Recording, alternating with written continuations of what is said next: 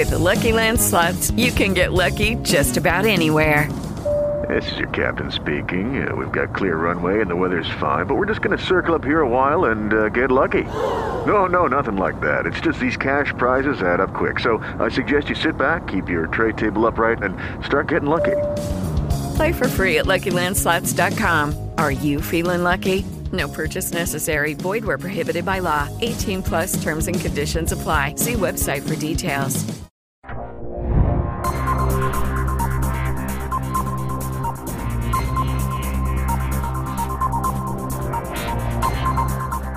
Ok.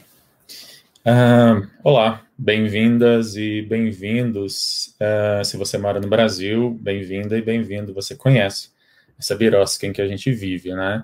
E hoje eu tenho aqui a presença muito especial de um grande amigo, uma pessoa que, bom, além de ser um grande amigo, uma pessoa que tem um conhecimento é, bastante relevante e fundamental para a gente poder desmistificar algumas questões envolvendo toda essa discussão sobre voto impresso, voto impresso auxiliar, urna eletrônica, se é segura, não é segura. E é um pouco sobre isso que a gente vai falar hoje e também o que me parece ser uma grande trollagem do presidente ao, ao criar essa discussão, que me parece que, de novo, a gente não está falando, é, a gente não está falando sobre alguma coisa séria. É, a gente está na verdade, é, discutindo aqui é, coisas que não, não fazem muito sentido. Então, é um pouco sobre isso que, que eu quero falar aqui hoje. É, eu vou só. Eu tenho a impressão. Deixa eu só confirmar. Estamos no ar, sim. Eu só queria confirmar se nós estamos. Ainda estamos aprendendo a mexer com essas tecnologias.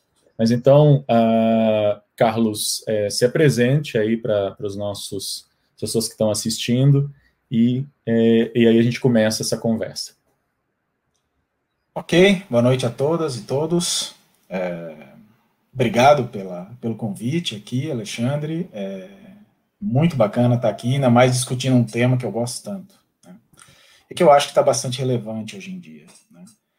Eu, eu na verdade, eu hoje eu estou fazendo doutorado em filosofia na UFMG, é onde eu tô, minha pesquisa se dá hoje, mas eu venho da computação, trabalhei mais de década com isso, é, se surpreende, tomara que surpreenda, é, espero que, né, porque se, quando as pessoas começarem a reagir de maneira como se isso fosse normal, eu vou começar a ficar preocupado, mas é pela aparência, mas enfim.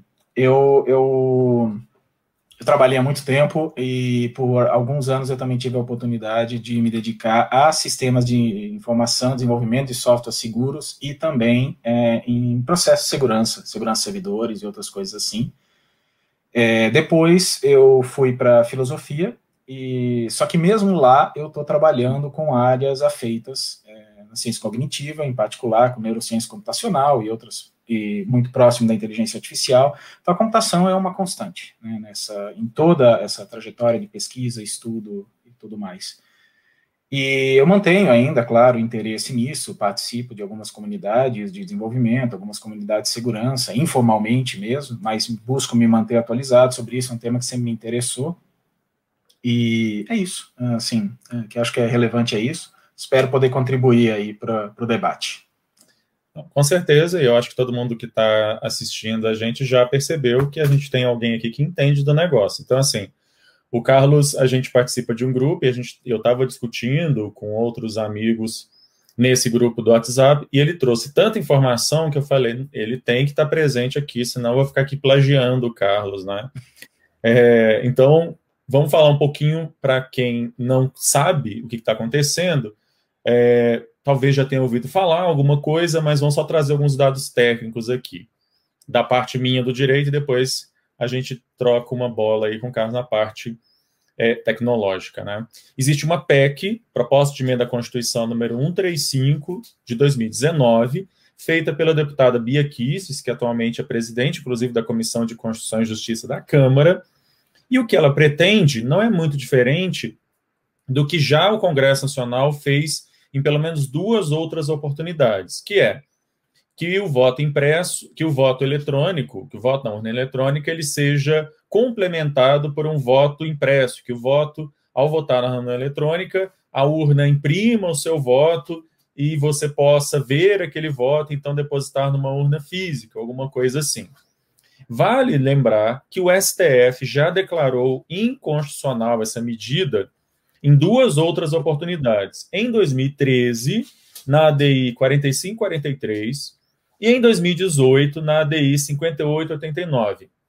Propostas legislativas quase idênticas a esta que nós vamos discutir aqui, e que o STF disse que eram inconstitucionais, entre outras razões, porque você tinha um risco de sigilo, e essa é uma questão que a gente vai discutir aqui, uh, um risco, a própria questão da liberdade de voto, porque em uma dessas versões a pessoa levava um papelzinho para casa com um código, e através desse código você poderia saber é, em quem que a pessoa teria votado, e isso poderia, num país como o Brasil, por exemplo, a gente já sabe que já houve casos assim de traficantes, por exemplo, exigindo que as pessoas votassem X ou Y, milicianos, né? Não que a gente tenha algum problema com milícia atualmente, né? Por aí. Uh, além da questão do custo. O... Tudo bem que eu não acho que a questão do custo seja uma questão relevante para o direito, principalmente para o STF. Mas o TSE já estimou um custo em, em quase 2 bilhões de reais para implantar é, essa maquininha, essa impressora aí é, do voto. Né? Uh, vale anotar que o voto eletrônico no Brasil ele começou em 1996, gradualmente. Eu ainda sou do tempo. Eu cheguei a votar ainda em voto impresso.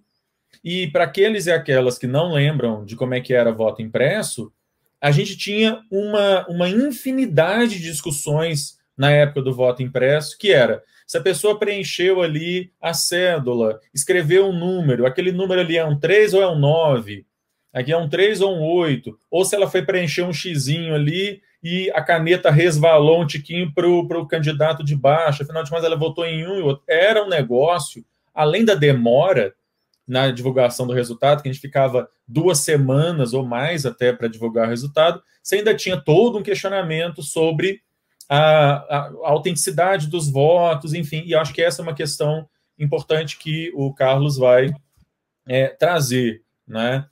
É, antes da gente começar a discutir essencialmente uh, o mérito dessa PEC, eu queria chamar a atenção para uma prática muito comum do atual presidente e que já foi mencionada em outros vídeos, e eu vou linkar aqui os vídeos depois, que é a, a técnica da trollagem, assim.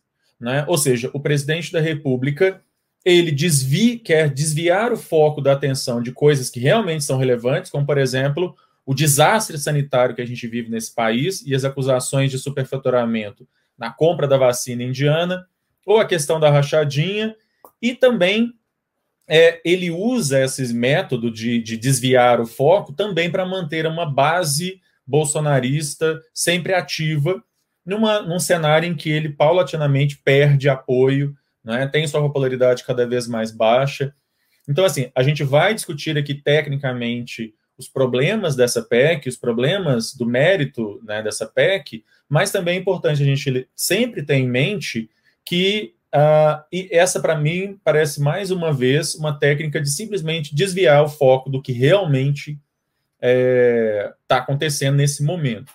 E é, nessa história, ele mobiliza o Congresso Nacional para tentar implementar um negócio que pode fragilizar ainda mais a nossa tão combalida democracia, trazer incerteza, ou seja, é mais um atentado contra a democracia, contra a, algo que a gente tem de muito caro, que é a lisura nas eleições, que é feita por um órgão independente de governos, que é a Justiça Eleitoral, que a gente pode discutir algumas metodologias, pode discutir algumas questões de segurança ou não, mas que vem garantindo aí, ao contrário de, de países como os Estados Unidos, o Peru, etc., que uh, os órgãos eleitorais não são tão independentes assim, e isso gera toda aquela discussão que a gente viu acontecer nos Estados Unidos, né? Eu estou usando, usando o exemplo dos Estados Unidos, que é justamente um país em que existe voto impresso, apesar de que em alguns estados também se usa urna eletrônica, mas também existe ainda muito voto impresso, e é, e é muito engraçado que a gente esteja querendo copiar é, justamente o modelo de voto impresso, quer dizer, voltar a 1996, copiar um modelo de um país em que a gente viu tudo que aconteceu, né, Carlos, na última eleição, né? É, é, se a gente fosse, fosse o contrário, se eles tivessem um voto eletrônico e a gente vota impresso, a gente poderia dizer, não, vamos fazer como nos Estados Unidos, tá vendo como é que lá dá certo? Mas como é o contrário, a gente tem esse complexo, né, de vira-lata, a gente começa, e sim, e para mim nem nesse caso vale a pena o exemplo dos Estados Unidos, já haja vista a zona que virou a última eleição americana, né? Mas para a gente começar, para o Carlos poder falar para a gente aqui, eu queria, na verdade, começar essa, essa questão aí com a gente é, questionando, afinal de contas, qual que é a segurança que existe em torno da urna eletrônica. Afinal de contas, a urna eletrônica é segura? A gente usa o um modelo defasado de urna eletrônica? Nenhum país do mundo usa o modelo que a gente usa? A gente ouve isso aí o tempo, esses terraplanismos aí o tempo todo. Eu queria que você falasse para a gente. Então, a resposta curta, mais curta possível para a urna é segura, né? É uma resposta que depende de a gente analisar uma série de coisas, mas em geral dá para dizer que sim. É, o que eu gostaria de frisar aqui é, é uma tese um pouco distinta, que é o seguinte: sistemas eletrônicos permitem chegar a um nível de segurança que não seria possível com sistemas em papel. Esse que é o ponto importante. Então, isso mostra muito bem que nós estamos num caminho que é adequado. É, e outra, aí, é, outros dois pontos que eu acho importantes aqui a gente frisar quando a gente fala em segurança. Primeiro, é distinguir a segurança efetiva da sensação de segurança. A sensação de segurança é dada pela familiaridade com um determinado processo. Mas a sensação de segurança, ela muitas vezes vai na contramão da segurança real. Então, eu posso, por exemplo, gerar a sensação de segurança nas pessoas mentindo para elas, ou dizendo que elas estão correndo um risco muito menor do que o que elas estão de fato correndo. Né? Na saúde, isso é especialmente é, é problemático, mas é uma possibilidade e que eu, eu vou estar aumentando a sensação de segurança da pessoa por estar dando a ela uma saída fácil, ou dando a ela algo com o qual ela é familiar, diminuindo a incerteza dela, mas por meio de algo que é irreal e que na prática está dando àquela pessoa uma segurança muito menor do que é o que ela é, de fato possui. E o segundo ponto é que segurança é um elemento que uh, se aplica a processos. Não, não é algo que se aplica, não faz muito sentido você falar, embora seja comum, né, você falar em um software seguro, em um, produto seguro. Segurança é muito mais um serviço seguro, um processo seguro. Então, você pode, porque esses produtos, como o caso da urna eletrônica, mas também computadores, celulares e tudo mais, eles são usados em determinados contextos e eles têm é, certas capacidades que podem ser adequadas para esses determinados contextos de uso ou não. Então, meu celular pode ser ultra seguro, eu posso ter, ter ele criptografado, posso ter todo tipo de, de segurança nele. Se eu for filmado vendo alguém filmar pelas minhas costas, ou uma câmera de segurança na rua ver eu digitando minha senha nele, essa, quem quer que tenha acesso a isso vai ter condições de invadir meu celular. E o celular não tem nada a ver com isso, não vai poder fazer isso. Então, é, é o modo como o celular está sendo usado nesse caso que gera uma, um, risco à uhum. segurança. Então, a UNA, é, ela tem que ser pensada dessa forma. Você tem um primeiro um processo de desenvolvimento do software que está na urna, você tem o processo de implementação desse software, você tem o processo de gravação desse software na urna. Isso é uma cadeia de processos em que um depende do outro. E na segurança, quando se fala em segurança, em geral, é, é muito comum você ouvir que a corrente, né, esse elo, os elos entre esses diferentes processos, a corrente é tão forte quanto o elo mais fraco. Então, se você tem um problema em um dos processos, a corrente inteira ela pode arrebentar ou você pode, é, o processo todo pode ser perdido. Então, a UNA, ela, como é que você mede a qualidade ou a segurança de uma UNA? É também pelo modo como ela é desenvolvida, o processo de desenvolvimento, o processo de implementação dela. Nesse sentido, se você vê, um carro, parte da segurança de um carro não é apenas uh, depois que ele está pronto e acabado. Parte da segurança do uso de um carro vem da possibilidade de existir recalls, que podem corrigir determinados problemas. E o curioso é o seguinte: depois, se o seu carro for tiver um recall, se você for obrigado a comprar um carro, enfim, e for obrigado a fazer um recall, a tendência é que a sua sensação de segurança com aquele carro diminua, porque agora você sabe que ele teve um problema. E isso acontece justamente quando o problema é corrigido, ou seja, quando a segurança efetiva foi aumentada. Judy was boring. Hello. Then Judy discovered ChumbaCasino.com. It's my little escape. Now Judy's the life of the party. Oh, baby, Mama's bringing home the bacon. Whoa, take it easy, Judy. The Chumba life is for everybody. So go to ChumbaCasino.com and play over 100 casino style games. Join today and play for free for your chance to redeem some serious prizes. ChumbaCasino.com. No purchase necessary. Void where prohibited by law. 18 plus terms and conditions apply. See website for details. It is Ryan here, and I have a question for you. What do you do when you win? Like, are you a fist pumper? a woohooer, a hand clapper, a high fiver. I kind of like the high five, but if you want to hone in on those winning moves, check out Chumba Casino. At ChumbaCasino.com, choose from hundreds of social casino style games for your chance to redeem serious cash prizes. There are new game releases weekly, plus free daily bonuses. So don't wait. Start having the most fun ever at ChumbaCasino.com. No purchase necessary. BGW. Void were prohibited by law. See terms and conditions. 18 plus. Então, em larga medida, quando alguém diz, olha, é, foi encontrado um problema na UNA, foi encontrado um risco, foi encontrado um bug que permite não sei o quê, isso é parte do processo. Isso é parte do que torna a UNA segura. Porque o, que seria problemático se esses problemas não estivessem sendo adequadamente tratados. Na medida que você detecta um problema e corrige ele, é isso que está dando a segurança do processo de fabricação, vamos dizer assim, né, de desenvolvimento da UNA, a sua segurança. E o processo de desenvolvimento da UNA, ele é parte de um processo maior, que é o próprio processo eleitoral. Então dá para fazer uma analogia até com futebol aqui. Você pode ter o processo de fabricação da bola, você pode ter, uh, que tem que ser seguro, tem que ser adequado, tem que satisfazer determinadas normas de qualidade, no caso, mas normas de segurança não deixam de ser análogas a normas de qualidade no processo de desenvolvimento de software, no processo de programação, vamos dizer assim. E quando você tem um produto final, esse produto tem determinadas características, características, e essas características podem ser úteis ou necessárias em um segundo processo maior, que é o próprio jogo, o próprio jogo de futebol. Então você pode dizer, olha, essa bola está adequada ao jogo de futebol ou não, porque o jogo de futebol tem certas demandas de peso, formato, não sei. Futebol não entendo, entendo muito pouco. Mas é, você pode, você tem essas determinadas demandas que o produto, a bola, tem que satisfazer, e ela vai satisfazer a partir de um processo de desenvolvimento de qualidade, processo de fabricação de qualidade, que é análogo ao processo de desenvolvimento de uma UNA, seguro ou de qualidade, e é, isso, é daí que vai vir o, o, Agora, é daí que vai vir a possibilidade de um uso adequado da UNA no interior de um processo maior, que é o processo, da, da processo eleitoral. E aqui entra um ponto que eu acho que é importante, é por isso que eu levei a questão para esse lado, é muito comum se ouvir especialistas falaram que tal, a UNA tem, uma, tem um bug, especialistas falaram que a UNA é, pode ser atacada, especialistas falaram que a UNA foi invadida, não sei o quê. Esses elementos que, esses, que, que foram endereçados, em geral, são elementos que, se, que são perigosos ou que precisam ser tratados no processo de desenvolvimento da UNA.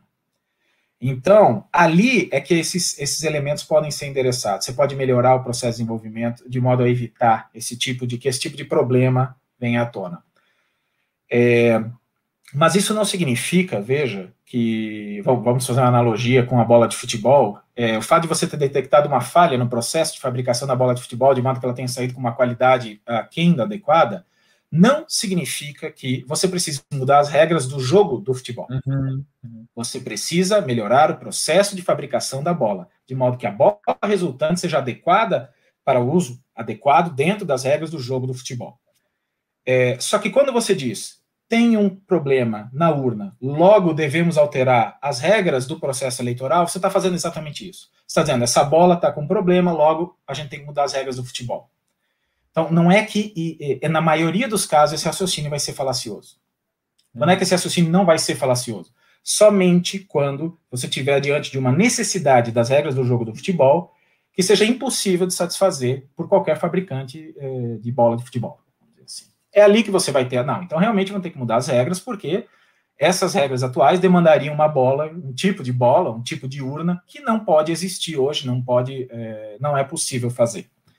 Isso simplesmente não é verdade. Né? Assim, as demandas de um processo eleitoral seguro elas podem ser satisfeitas. E aí eu volto, fecho o círculo com aquilo que eu falei lá no começo. É possível você desenvolver uma UNA e um processo com um grau de segurança maior do que seria possível é, você conseguir alcançar por meio de um processo, é, por meio de um processo é, que use voto impresso.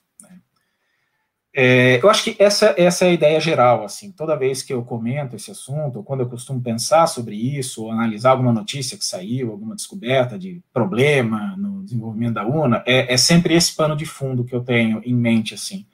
Eu nunca me deparei com nada, claro, existem críticas a fazer ao TSE em vários pontos, do processo de desenvolvimento da UNA, para garantir que ela seja cada vez mais segura, mas eu nunca vi nada assim que me fizesse, nunca vi nenhum argumento, assim, pelo menos, que é, me fizesse repensar, a ponto de dizer, não, realmente, isso aqui é uma demanda do, de segurança, né, do processo eleitoral, que não pode ser satisfeita por urnas eletrônicas. Somente urnas de papel poderiam satisfazer essa demanda do processo eleitoral. Isso é que eu acho que não há. Tá? Então, é, é, é, eu acho que esse é um quadro mais adequado para a gente pensar sobre a segurança da urna eletrônica, assim, né, nesse sentido. Pois é, uma coisa que é, até foi lembrada aqui por uma das pessoas que está assistindo a gente, e aí é uma outra pergunta minha, né? Afinal de contas, o voto eletrônico ele é auditável? A urna eletrônica não é auditável. Muita gente vai falar isso, né? Não tem como você conferir os votos e tal. Como é que funciona né, a auditoria de um sistema eletrônico? Uhum. Auditoria de um sistema eletrônico, é claro que as minúcias variam conforme cada sistema. Então, o que é importante afirmar é o seguinte: o fato de ser eletrônico não significa que não seja possível auditar um sistema. Uhum. É só a gente lembrar de sistemas bancários, de nota fiscal eletrônica, ou até mais contemporaneamente, quem está ligado no Bitcoin, o Bitcoin é um sistema monetário inteiro baseado em um sistema 100% eletrônico, né? baseado em uma tecnologia 100% eletrônica e o interessante do caso do Bitcoin é que ele, né, moeda, das criptomoedas, digamos assim, e essa tecnologia que se chama blockchain, mas isso é, não é relevante aqui agora, o que é relevante entender é que o, o, o cerne dessa tecnologia é basicamente você garantir que seja possível é, verificar todas as transações que foram realizadas no interior daquele sistema financeiro. Uhum. Então, o primeiro ponto é esse: sistemas eletrônicos são auditáveis, sim. Eles só não são auditáveis da mesma forma que seria um sistema é, não eletrônico. Então, quando se fala, por exemplo, em recontagem, isso é uma coisa que faz pouco sentido num sistema eletrônico, porque faz tanto sentido quanto você pedir uma recontagem ou para o Excel repetir uma conta que ele fez quando você estava fazendo, usando uma planilha. Ou ele está fazendo a conta certa, ou ele não está. E como é que você garante que ele está fazendo a conta certa? Por meio de um processo de desenvolvimento adequado e seguro. Aí nós voltamos àquele ponto que estava lá antes. Então você precisa ter esse processo de desenvolvimento adequado, seguro, correto, que aí entra vários pontos aqui, existem várias formas de se alcançar esses objetivos no, no, interior do processo de desenvolvimento de um software, mas é garantindo que um software faz aquilo que ele precisa fazer e nada mais nem menos, ou seja, que ele não, não tem nenhum tipo de código malicioso, ou que ele não está errando, ou que ele não está, não foi adulterado de alguma uhum. forma, você confia naquele resultado. Você confia naquilo ali. Da mesma forma que nós confiamos numa calculadora. Nós sabemos que a calculadora é funcional, nós confiamos no resultado dela. Então, é, quando se fala em auditoria, no caso de sistemas eletrônicos, o que se busca é precisamente como o, o qual foi o uso que se fez, da, de que modo aquelas urnas foram utilizadas, o que, que, estava sendo feito no software que foi utilizado nas urnas, se você chamava 2 mais 2, ele estava de fato somando, é, coisas assim que é possível verificar, inclusive no passado, seria possível verificar, por exemplo, o software que rodou nas urnas 2014, e, e mesmo antes, seria possível em tese, para verificar se ele estava fazendo aquilo que ele disse uhum. que estava fazendo. É, e, e, é dessa, é mais, é, é, claro, isso é uma visão muito resumida, muito uh, simplória, né? Eventualmente alguém da computação que esteja assistindo pode vir, né? Falta alguns detalhes aí, não é bem assim, mas o cerne da questão, assim, que, que importa é esse, né? Então é assim que se faz uma, é assim que você verifica que um processo é confiável determinado processo eletrônico ele é confiável. Eu acho que o exemplo da, do internet banking, é, ou seja, de, sistema bancário, eu acho que para quem é leigo como eu, é, eu acho que é bem interessante, ou seja, uma coisa que você falou lá quando a gente estava conversando, né? Ninguém vai lá no banco pedir, olha, eu quero que você traga aqui o dinheiro, meu dinheiro que tem na conta para eu contar ele, todas as notinhas para ver se esse saldo que tá que eu estou pegando aqui pelo meu aplicativo realmente é o dinheiro que tem na minha conta, né? acho que é isso. Quando a gente está falando de voto eletrônico, de urna eletrônica, a gente está falando exatamente disso, né? A gente confia que aquele saldo que está lá no banco é exatamente o que eu tenho. Ninguém vai no banco contar dinheiro. E a outra coisa é que o certificado, quando eu imprimo um extrato, não sei se alguém ainda faz isso, né? Imprimir um extrato, mas se alguém imprime um extrato ou um comprovante qualquer, a validade daquele comprovante está justamente no fato de que esse comprovante pode ser autenticado pelo banco que emitiu aquele comprovante. Quando ah, você então... imprime. Ah, desculpa. Não, e é isso. Então, acho que a mesma coisa acontece então com, com o voto eletrônico, para a gente poder passar para a parte lá da questão da, da impressão do voto. Mas, enfim, é, eu acho que essa questão do sistema é, do, do, sistema de internet bank, para todo mundo usa, né? Todo mundo está usando há muitos anos. O Brasil é um país que tem um sistema de internet bank, aliás, muito bom, inclusive, dos melhores do mundo. E ninguém é, desconfia, ninguém pede para imprimir ou para ver lá o seu dinheiro, ninguém vai lá no banco ver o cofrinho, né? Como se existisse um cofrinho. Aliás, nem existe esse cofrinho, né? Mesmo que você quisesse no banco ver seu dinheiro, seu dinheiro não existe ali. O seu dinheiro não existe ali. O que existe, na verdade, é um numerário que está no, no sistema do banco, que diz que você tem X reais ali. Mas dinheiro, inclusive fisicamente, ele nem existe. É, é, pouco plausível supor que a Receita Federal, quando ela implantou a, a nota fiscal eletrônica, e isso foi é, interessante lembrar que isso foi concomitante, ou até alguns anos antes ao surgimento do smartphone. Então, assim, para ver o quão adiantado o Brasil estava nesse processo, né? Num país com tamanho como o nosso, ele, ele conseguiu é, informatizar todo o processo de, de, enfim, todo o processo de geração de notas fiscais eu mesmo tive algum, participei da implantação da NFE em alguns clientes e teve casos assim, a pessoa tinha a pessoa tinha lá uma, ela estava ainda no, naquela época ainda tinha, né, ainda na conexão de escada, é, na roça, mal e mal sabia usar o computador e estava lá tendo que fazer um sistema, é, é emitir notas fiscais eletrônicas por causa do negócio rural dele lá. Então, é, por que, que isso é interessante, né? Porque quando a gente, quando a gente fala, o exemplo do banco, é, ele é interessante porque quando a gente pensa, olha, eu tenho um comprovante bancário. Esse comprovante bancário, ele serve para uma relação entre nós, usuários do banco. Então, se eu quero comprovar que eu fiz uma transferência para o Alexandre, eu pego o meu comprovante, passo para ele, impresso ou não, né? pode ser por celular, mas enfim. Mas é, é, o que, que, torna aquele, seja o papel impresso, ou seja a imagem, a figura que eu passei para ele, confiável? Né? Existe um código de identificação naquele, naquele comprovante. Esse código de identificação ele faz referência a um registro eletrônico no sistema do banco. É a coincidência entre aquele código e as informações que estão no, no, no comprovante e o que consta no registro do banco que uhum. torna aquilo um comprovante. Então, na prática, é, nós estamos fazendo uso do sistema do banco para, entre nós, olha, tô, o banco está, de certa forma, me, me é, sendo meu avalista ali na, na, com relação a essa informação. De que, ó, de fato, houve um depósito da conta tal, uma transferência da conta tal para a conta tal. Agora, se eu aparecer para o banco, eu chegar para o banco com um pedaço de papel dizendo aqui, ó, foi feito depósito de X mil reais na minha conta na data tal, e o banco não tiver nenhum registro disso, pior para mim.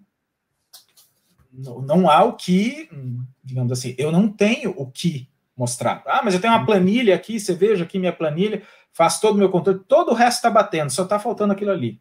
Lamento. O que, que, teria que ser feito ainda? Supondo que conseguisse, de alguma maneira, é, movimentar a coisa de forma tal que o banco tivesse que se mexer para mostrar teria que ser feita uma auditoria, ou seja, teria que se verificar nos sistemas do banco se de fato algum dia existiu aquele registro ou não, se há alguma inconsistência nos registros e de que modo aquilo ali poderia ter desaparecido, se é que é o caso. Né? Eu hum. não conheço um caso sequer na história assim da segurança ou algo assim que, que de, de algo parecido com isso. Mas o ponto principal aqui é na, quando nós temos um comprovante impresso, esse comprovante ele é válido apenas na medida em que ele pode, ele referencia uma transação eletrônica do sistema bancário.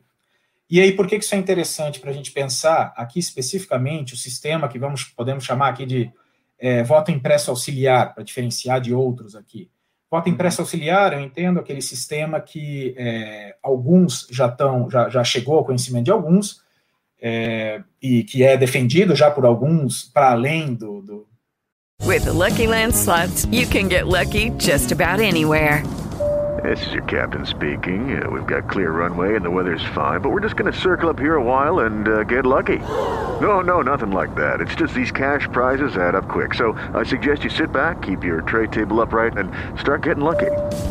Play for free at LuckyLandSlots.com. Are you feeling lucky? No purchase necessary. Void where prohibited by law. 18 plus terms and conditions apply. See website for details. Lucky Land Casino asking people what's the weirdest place you've gotten lucky? Lucky? In line at the deli, I guess? Aha, in my dentist's office. More than once, actually. Do I have to say? Yes, you do. In the car before my kids' PTA meeting. Really? Yes. Excuse me, what's the weirdest place you've gotten lucky? I never win and tell. Well, there you have it. You can get lucky anywhere playing at LuckyLandSlots.com. Play for free right now. Are you feeling lucky? No purchase necessary. Void where prohibited by law. 18 plus. Terms and conditions apply. See website for details. Da defesa que o, que o Bolsonaro faz disso, né? Porque Bolsonaro, uh, eu nem, nem coloco a questão dele nesse debate, porque se nós estivéssemos hoje com voto impresso, ele estaria defendendo o voto eletrônico para, se não, para mim está muito claro que não é a questão para ele.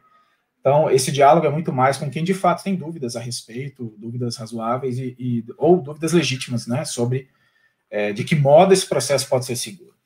Então, quando você tem um sistema de voto auxiliar, esse sistema, ele, você pode imaginar algo como uma urna eletrônica, você vai lá, digita o seu voto, é, esse voto é, é, impresso uma espécie de canhoto, ou cédula, recibo, o que for, uma espécie de canhoto, e esse canhoto, sem que você possa, você não tem acesso a ele, pode ser por trás de um vidro, um sistema de proteção qualquer, ele é, ele é, ele é visível para que você possa validar, verificar a informação. Então, se ali tiver um nome diferente do candidato que você uhum, escolheu, uhum. você pode dar o berro ali na hora, Isso. e daí ele vai im imediatamente para uma urna, e essa urna é colocada ali. Então, esse normalmente é o sistema é, que é defendido pelas pessoas assim que defendem para a gente leigo, né, eu confesso, e aí como o Daniel também lá no nosso grupo, às vezes me parecia que, bom, então a gente pode, é, aumenta a segurança, né, às vezes a gente pode pensar, ah, então aumenta a segurança ter esse outro, e eu acho que a grande questão nossa é, aumenta a segurança, e eu acho que é aí que a gente precisa é. entrar. É, é a, a, segurança dele, é, na minha opinião, não é aumentada, é, aquilo que a gente chama de superfície de ataque, ou seja, uh, o número de possíveis problemas que você pode ter é aumentado sem que você tenha uma compensação na segurança efetiva. Por que, que isso se dá? Você imagina o seguinte: é, é, esse sistema vai colocar lá numa urna inviolável. De repente, a urna vira inviolável. A urna com os, os votos de papel, de repente, agora ela é inviolável. Não é, evidentemente, não é. é você... Como não era na época que era voto só de papel. Exato. Então, para que uma urna dessa esteja segura, você depende de uma série de processos de segurança, precisa ser vigiado o tempo todo, precisa haver segurança no transporte e etc. Isso nunca impediu, uh, antigamente, esses problemas que você mencionou ali de acontecer. Então, você teria custo adicional a esse, é, quanto a isso, para cuidar dessas urnas, dessas urnas impressas ali, com os, os canhotos né, impressos. Mas aí vem a questão: o que está escrito nesse canhoto? É, é, dá para diferenciar duas possibilidades. Primeiro, só o nome do candidato está escrito. Então, você votou no João, vamos fingir que é só um candidato, né? Você votou no João, está lá João. Tem, não, tem, tem candidato João, fulano. Uhum. você votou no fulano, está lá impresso fulano.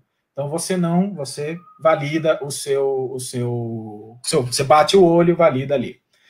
É, mas ali você está sujeito a, o papel pode ser trocado, dependendo da segurança que está na urna. A, a, urna inteira pode ser trocada, ela pode ser. E é muito mais fácil, entre aspas, uhum. né? É, é, mais barato, é menos demandante de conhecimento técnico para você trocar uma urna ou substituir um conjunto de papéis por outro, para você poder fazer é, é, adulterar o que está de fato, o que, foi, o que de fato aconteceu no, durante o processo de votação. O que, que vai acontecer? Vai haver uma divergência entre os registros eletrônicos e Sim. os registros físicos. O que, que acontece quando há uma divergência? Em qual desses dois você confia? Hum, não há uma resposta simples. Pois Se é. nós partimos do. É. O pressuposto da maior parte das pessoas é que a gente deve confiar no físico, né? No voto impresso. Nós, é. Se nós estivermos confiando no físico, nós vamos estar validando um resultado que não é legítimo. né? É, o que pode acontecer muito provavelmente é que você vai ter um cenário em que o processo físico dá um resultado, o voto físico, digamos, o voto auxiliar físico, né, dá o resultado, o voto eletrônico vai mostrar outro, mas até em função do modo, da pouca familiaridade que se tem com processos eletrônicos, a tendência a desconfiar de processos que, com os quais a gente está pouco familiarizados, para não falar nas notícias falsas e no, né, na constante fluxo de informação contra a urna eletrônica que se tem veiculado aí, é a tendência é que as pessoas queiram forçar ou prefiram confiar no resultado do voto impresso. E aí entra até aquela pergunta, né? O que, que a urna eletrônica está fazendo ali? Exato. E que, que, se, se é para confiar tão somente no, no que está no papel, e se de fato, diante de um cenário como esse, a urna eletrônica ela não não é confiável, né? não, não, não vai se levar adiante qualquer verificação, investigação, ou não vai se aceitar o que está na urna eletrônica em vez de aceitar o que está no papel. Então, realmente, ela tá, o papel que ela está cumprindo ali é, é, é, difícil dizer qual é. Né? Talvez nenhum. Né? Talvez apenas de gerar um dispêndio desnecessário. Por outro lado, é, é possível usar algum tipo de estratégia análoga à do, do, do comprovante bancário, ou seja, você pode imprimir junto no canhoto algum tipo de informação que identifique aquele, aquele voto. Só que a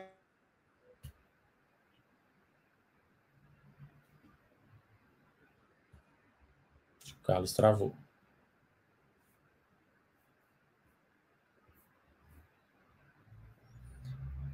Enquanto o Carlos volta, deixa eu vou esperar para ver se ele volta. Deixa eu só responder aqui a sua questão, Fernando. É, quando você está falando aqui do, da violação do painel é, do Senado, é, só para esclarecer que, na verdade, houve uma violação com relação ao sigilo de em que, que os senadores votaram, e não quanto à votação, não foi alterada a votação. Foi só uma questão de violação do sigilo do, do, do painel, tá? É, mas aí depois a gente pode retomar essa questão aqui com o Carlos. Você travou, mas voltou, Carlos. Voltou? Aí. É, eu tive um problema na conexão aqui, mas acho que agora está ok. É, bom, continuando, acho que eu estava na. É, dizendo que se, se, o voto, se no, no voto impresso tivesse alguma vinculação, para além de só constar o nome de quem você votou, mas tivesse lá alguma outra identificação análoga à do, do, do comprovante bancário, né? Ué, o resultado disso seria um processo, novamente, completamente dependente do sistema eletrônico. Então, o que, que o papel estaria fazendo Quem validaria, no das contas, seria o sistema eletrônico do TSE. Exatamente. Alguém, um leigo, por exemplo, poderia olhar, não, mas a minha cédula está ali, ou digamos assim, está diante de uma cédula, de um canhoto escrito o nome do candidato e um identificador. Se esse identificador não existir no registro eletrônico, esse identificador não é válido, assim como é, um comprovante com um, um, identificador que não existe no sistema do banco, ele não é válido. Então, na prática, retoma-se a necessidade de, de, fazer uso, de confiar no modo como o sistema eletrônico está operando. É, então, seja, essa. É... Ou a gente tem um voto é, em que não há nenhuma identificação, porque aí tem a, tem, tem a questão, inclusive, do sigilo né, do voto e tal, e aí isso é algo facilmente fraudável, porque daí eu posso substituir uma urna por outra, né? E a gente não é tão longe assim. Quem votou em época, quem lembra de eleição na época de voto impresso, sabe das denúncias de urnas que sumiam e eram substituídas por outras, de urnas em que você tinha é, é, mais votos do que eleitores, né? De eleitores que tinham morrido e de repente votavam, né? Porque isso aparecia. Quer dizer, é, é para os mais novos, talvez não, não saibam que isso existia, mas é, era uma novela essa história. Né? Ou o voto, então, ele faz referência, ele tem um, um, códigozinho, assim como o extrato tem um códigozinho, de uma operação bancária tem um códigozinho, mas esse códigozinho só faz sentido se eu remeter justamente ao sistema eletrônico. Então, de novo, o papel não está valendo nada, está valendo o sistema eletrônico.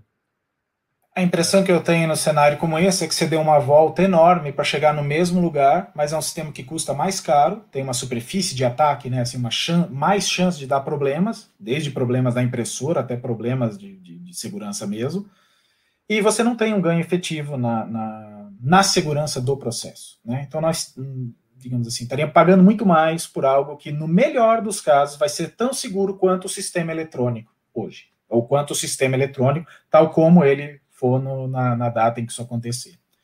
Então, é, é por essa razão que eu acredito que realmente não é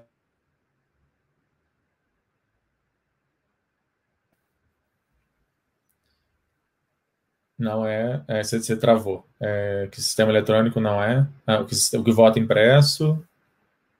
Eu não sei aonde que eu parei exatamente. Acho que voto impresso não é seguro. Acho que você ia ah, não, é, eu acho que eu ia dizer, eu não sei se cheguei nessa parte, eu ia dizer que a minha opinião, por causa disso, é, como num processo como esse, nós, no melhor dos casos, teríamos um processo tão seguro quanto é o processo eletrônico hoje, mas a um custo muito maior, eu não vejo vantagem alguma, assim, não vejo nenhuma, pelo menos nenhuma vantagem é, suficientemente grande em termos de segurança, né, uhum. para que nós é, acrescentemos papel nessa história.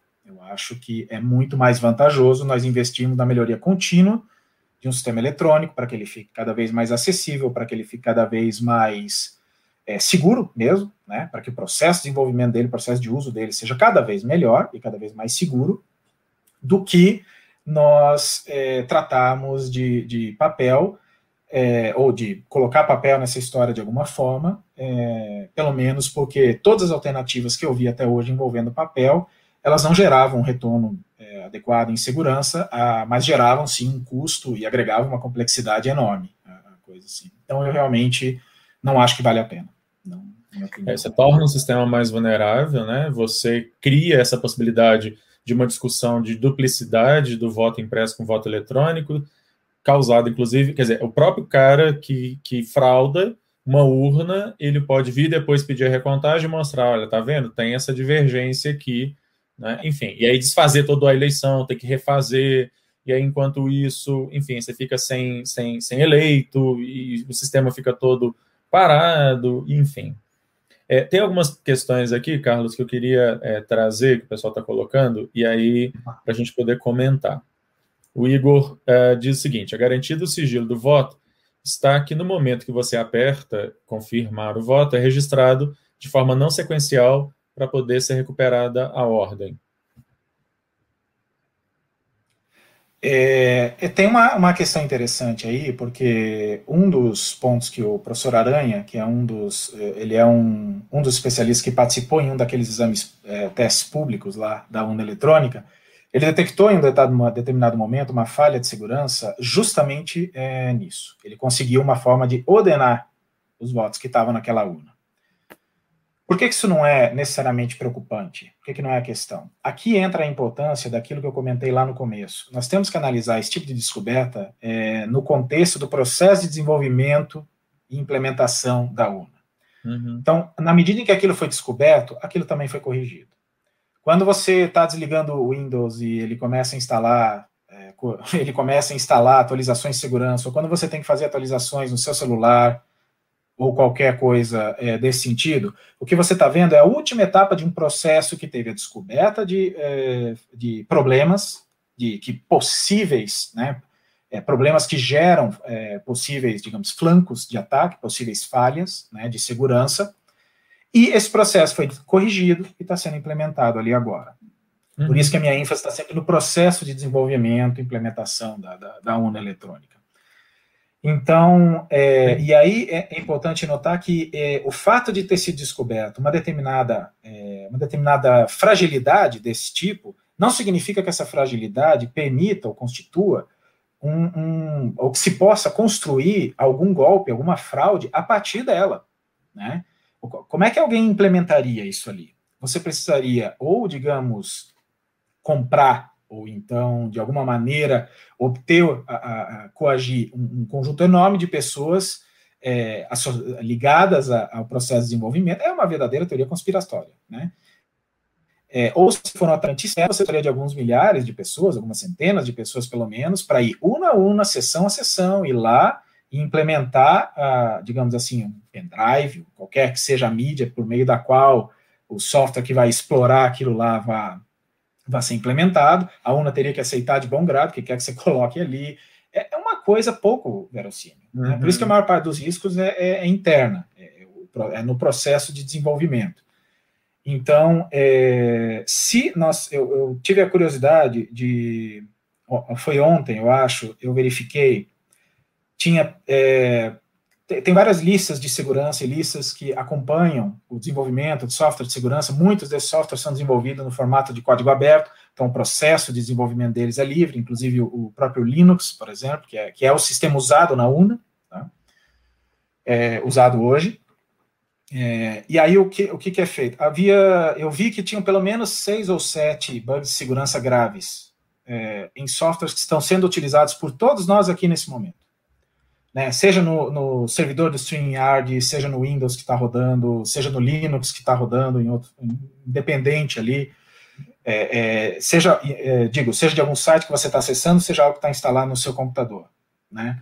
Isso não significa que houve, ou que foi possível formular algum tipo de ataque a partir desses, desses, dessas falhas. A maior parte das falhas são falhas que são descobertas. Olha, em tese, alguém poderia usar para isso aqui.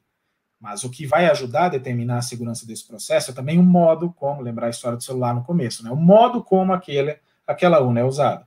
Então, se você inibe a, a, a, ação, de, a possibilidade, o acesso à UNA, ou o modo, dependendo do modo como você faz o processo de implementação, de gravação nas UNAs, você inibe ou diminui drasticamente a possibilidade de alguém se aproveitar de, um, de uma falha como essa, é, a tempo de ela uh, ser, poder ser utilizada, digamos assim.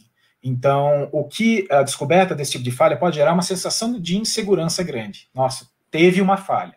Meu carro precisou de um recall. Tem algo errado, né? Tem algo errado ali. Mas uma vez corrigido, não, não há é, essa que é não há necessidade de se preocupar. É, uma, é importante é manter esse processo, descoberta e correção. É, o que me parece às vezes é que a gente, como um ditado que a gente tem aqui em Minas, né? Fala que está querendo, você descobre, é como se estivesse jogando a água do menino e o menino com a bacia junto, né? Você dá banho no menino e joga a água fora junto com o menino, né? Assim, é, e, e, e, me lembra muito um conto do Machado de Assis, que se chama Sereníssima República, que fala justamente de um processo eleitoral lá e que eles iam descobrindo problemas e iam corrigindo, descobrindo problemas e corrigindo. Bom, e a vida é assim, né? Ser, viver é assim, né? A gente vai corrigindo o tempo todo, né? Em determinado momento, percebemos que o voto impresso tinha, dava tanto problema e gerava um custo político tão grande que optamos, assim como vários outros países do mundo, né, existe uma lenda de que só o Brasil, até o tempo atrás ainda ouvia isso, só o Brasil usa urna eletrônica, é uma grande bobagem. Essa é uma regra, na verdade, né, de votação por urna eletrônica em vários países do mundo. Inclusive, vários países vieram para cá aprender com a gente como é que faz, inclusive, né? E, enfim, o Igor também coloca essa outra questão aqui, ó. Pedir para o sistema imprimir o voto importaria ter que o sistema recuperar aquele registro específico e não seria possível justamente garantir o sigilo, é o que você estava falando, né?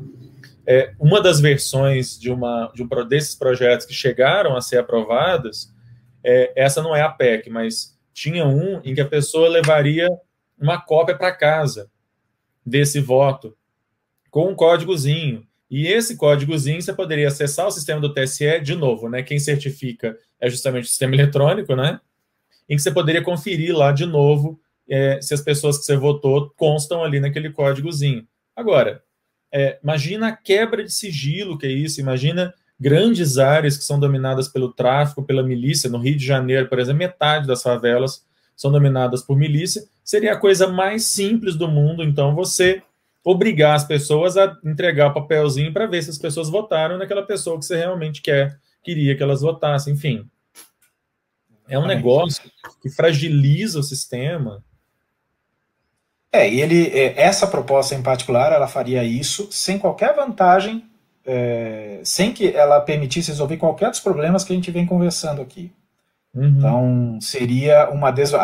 seria, na prática, é uma quebra do sigilo do voto. Né? Assim, você não tem como garantir, jogar a responsabilidade para cada um de garantir o seu próprio sigilo. Você, tá que tem que guardar onde seu voto com você, carregar num lugar seguro, não pode dar acesso a ele a ninguém, enfim. Mas é, e, e esse formato ele não agregaria qualquer vantagem. E um detalhe, é, você ele não é, eu acho isso interessante porque ele vai no cerne do que as pessoas costumam argumentar. Ele não elimina a necessidade de você é, de você é, é, confiar no sistema eletrônico. Porque se eu tenho parte da premissa de que o sistema eletrônico foi adulterado, o que, que me impede de mostrar o nome que você espera ver lá? na hora que você vai checar o seu voto e, na verdade, está computando outro. Uhum. Se eu estou partindo do princípio de que o sistema foi adulterado e eu não confio em nada do que está ali, o mesmo tipo de, de, de, desconfiança que se teria num sistema eletrônico como hoje, você teria que ter nisso ali também. Então, na prática, você estaria quebrando o sigilo do voto sem evitar, qual, sem que agregasse qualquer grau de segurança contra fraudes, contra eventuais problemas desse tipo ali. Então... É, e na hora da contagem do voto, mesmo impresso, em algum momento o negócio é, é, é, é colocado num sistema, né? Assim, eu conto lá fisicamente e jogo esse negócio no sistema. Se eu não confio no sistema eletrônico de voto, por que eu confio no sistema de contagem, de, de registro da, da contagem? Eu poderia ter uma fraude na, no registro da contagem também. É, ou seja, Exatamente. a menos que a gente vá ficar é, uma coisa oral, né? Todo mundo agora vai vocalizar o voto e aí alguém aí faz uma conta de cabeça, porque em algum momento esse trem aí, esses números vão para uma planilha, vão para um sistema eletrônico. Porque e aí, o que, que garante que esse sistema eletrônico não vai também ser fraudado? Enfim, aí a teoria da conspiração levada às últimas consequências e é por Acabou. isso que esses cenários eles são pouquíssimo plausíveis, né? Esses cenários assim. Mas é interessante você notar como mesmo nesses cenários pouquíssimo plausíveis, pouquíssimo plausíveis, não se consegue um aumento efetivo no grau de segurança a partir da inserção de papel nesse processo. Então, assim, é, esse que é o ponto mais interessante, assim, eu acho, para pensar a respeito disso. Pois mesmo é. nesses cenários assim dignos de teorias conspiratórias. É, isso para mim é, tá no mesmo plano aí da terra plana e coisas do tipo, né? Mais um terraplanismo é, desses. Ah, os ataques do Bolsonaro ao TSE, às eleições passadas e tal, eles geram um clima de insegurança, de fragilização da democracia, sim, é, para a gente ir caminhando para o fim, né? Que, que me, que aí sim, isso sim é algo que, que fragiliza a democracia, que fragiliza o voto é essa desconfiança, essa geração de desconfiança no sistema, como o Trump fez na eleição americana, dizendo o tempo todo que houve fraude, que, que foi ele que venceu, etc, etc. Isso sim fragiliza o voto e fragiliza a democracia, né? Carlos, uh, você queria você quer acrescentar mais alguma coisa? Uh, não, senão eu vou ficar aqui três horas falando. Esse é um tema que eu gosto muito, então eu tendo a não parar. Se tiver mais alguém com alguma questão, se quiser alguma coisa, se não, para mim está excelente. Não, acho que para nós que não entendemos desse sistema, eu acho que todo mundo aprendeu bastante aqui hoje, né? Eu, inclusive, nas discussões que a gente andou tendo, é, tirou aí algumas, é, enfim, algum senso comum que a gente acaba tendo como pessoas que não entendem. Eu acho que, é, para a gente finalizar, eu acho que cabe muito à justiça eleitoral trazer essas discussões para o grande público. Por isso, inclusive, que eu queria quis fazer esse birosca aqui com a presença do Carlos. Eu acho que vale a pena aí todo mundo que gostou dessa discussão, você que está vendo aí esse, é, esse vídeo ou ouvindo depois, eu vou colocar esse conteúdo também no podcast. Compartilhe com outras pessoas. Vamos tentar é, é, já que a justiça eleitoral, infelizmente, tá, acho que está falhando um pouco nisso, tentar democratizar essa discussão, trazer elementos é, para além da, de torcida, né, de fla-flu, que acaba virando essa história. Esses elementos técnicos que foram expostos aqui, eu acho extremamente importante, e para que as pessoas possam ter, é, se, se, ser, na verdade, é, mais municiadas né, de um mínimo de compreensão do que é eleição eletrônica, do que é urna eletrônica, e de que a gente, na verdade, não pode abrir mão desse ganho, ganho mesmo, que é ter o resultado em três horas, né? ter o resultado em algumas horas, e não ficar semanas, ou ficar como os Estados Unidos ficaram. Eu acho que o exemplo dos Estados Unidos é, é assim, já era o suficiente para a gente falar, não queremos isso. Né? Imagina a zona que eles ficaram, né? E a, a, como isso foi inflamado pelo Trump a ponto de ter a invasão do Capitólio. Quer dizer, é isso que a gente quer nesse país. Se uma democracia teoricamente tão consolidada como a americana teve isso, imagina a nossa, jovem e, e tão combalida democracia, o tipo de clima que a gente está criando para o ano que vem, para o tipo de coisa que a gente pode ter ano que vem. Isso com chefes das Forças Armadas fazendo ameaças aqui e ali ao, Congresso, etc. Isso é extremamente, isso é muito sério, né? É esse tipo de brincadeira que é, eventualmente parlamentares e membros do executivo fazem com as nossas instituições. É brincadeira esse tipo de coisa. Eu, eu acho que tem duas, tem duas, é, até para a bem do equilíbrio, tem duas críticas que eu acho que são importantes que sejam feitas ao TSE é, nesse sentido. A primeira delas é que eu acho que uh, eles demoraram muito a defender a urna eletrônica. Uhum. Eles começaram apenas recentemente numa campanha, agora, isso depois de. Não, não agora, o Bolsonaro está apenas surfando uma onda que começou há alguns anos, né? Já tem alguns anos de desconfiança, um processo crescente, muita gente falando, é, de, de, muita gente defendendo o, o, uso do papel ali na, na, forma do voto impresso auxiliar, né? É, e o, o TSE sempre calado, né? assim, só ouvindo, fazendo lá o processo de desenvolvimento dele, mas calado, né? Então, assim, as pessoas conhecem muito pouco.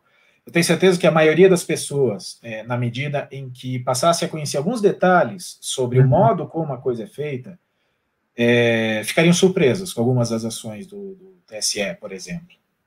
É, a compilação do código, que a gente diz, o modo quando esse código é compilado e assinado digitalmente, uma coisa análoga à assinatura digital que os advogados usam, todos os partidos é, podem levar, por exemplo, uma, uma pessoa, um especialista, um perito, para acompanhar o processo. Uhum. Mas um partido, até onde eu sei, a, a, o interesse dos partidos é mínimo, infelizmente. Mas existe essa disponibilidade, e essa é a, a segunda crítica a, que dá para fazer ao TSE. Eu acho que ele tem que não apenas potencializar a familiaridade das pessoas com o modo como o, os votos, o processo eleitoral funciona hoje, né? Familiaridade com a tecnologia, de que modo a gente garante que isso ou aquilo aconteça ou deixe de acontecer e também uma maior, é, uma crescente, cada vez maior transparência, tanto na disponibilidade de código, na disponibilidade de oportunidades para especialistas independentes terem acesso ao código, mexerem, fuçarem, é, avaliarem, descobrirem problemas que possam ser corrigidos e tudo mais. Quanto mais especialistas independentes tiverem acesso a isso,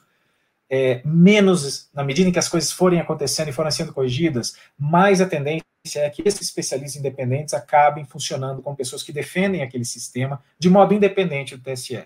Isso é importante, eu acho, para a sensação de segurança, porque isso permite que nós, é, que a, a, confiança seja que nós temos que depositar nas instituições, ela seja distribuída. Nós estaremos confiando apenas, não que seja assim hoje. Hoje eu acho que o problema é desconhecimento, que tem muito uhum é, especialista por trás. Mas, é, na, as duas coisas andando de, mão da, de mãos dadas, nós vamos nos ver confiando, não sentindo que nós não estamos confiando apenas na palavra do TSE, mas de uma série de especialistas independentes que tiveram a oportunidade de mexer naquele código, tiveram a oportunidade de avaliar uma eventual falha, mas também os méritos que ele tem. Isso aos poucos vai se popularizando. Então, esse eu acho que é uma, é uma pauta que eu acho que deveria estar presente no TSE e que, em parte, por falha do próprio TSE, mas uhum. também por perdermos, talvez, na minha opinião, a perda de tempo eh, de eh, essa conversa sobre assim a necessidade de você ter que explicar a coisa do, do, do, do TSE, por parte do TSE, ter que explicar tanto, a, a defender hoje, né, de modo bastante agudo, contra o voto impresso, é, é, um dispêndio de recursos, de tempo, que poderia estar sendo dedicado a coisas mais produtivas como essas. Então, assim, olhando assim os últimos anos, eu acho que esse, esse é um ponto que o TSE precisa melhorar, de fato. Sim. Ok, uh, obrigado então, Carlos, obrigado a todas e todos que estiveram aqui pelos, pelos comentários, o Igor, o Fernando, todo mundo que esteve aí. E uh, vou ficando por aqui. Uh, como eu disse, se você gostou desse conteúdo, curta, compartilhe. Vamos tentar diminuir um pouquinho do terraplanismo, pelo menos com relação às eleições, né? Na sexta-feira eu volto para falar de mais alguma coisa maluca, absurda, estapafúrdia, que acontece nessa birosca que a gente insiste em chamar de país. Obrigado, Carlos. Tchau, todo mundo aí. Até a Obrigado. próxima. Boa noite.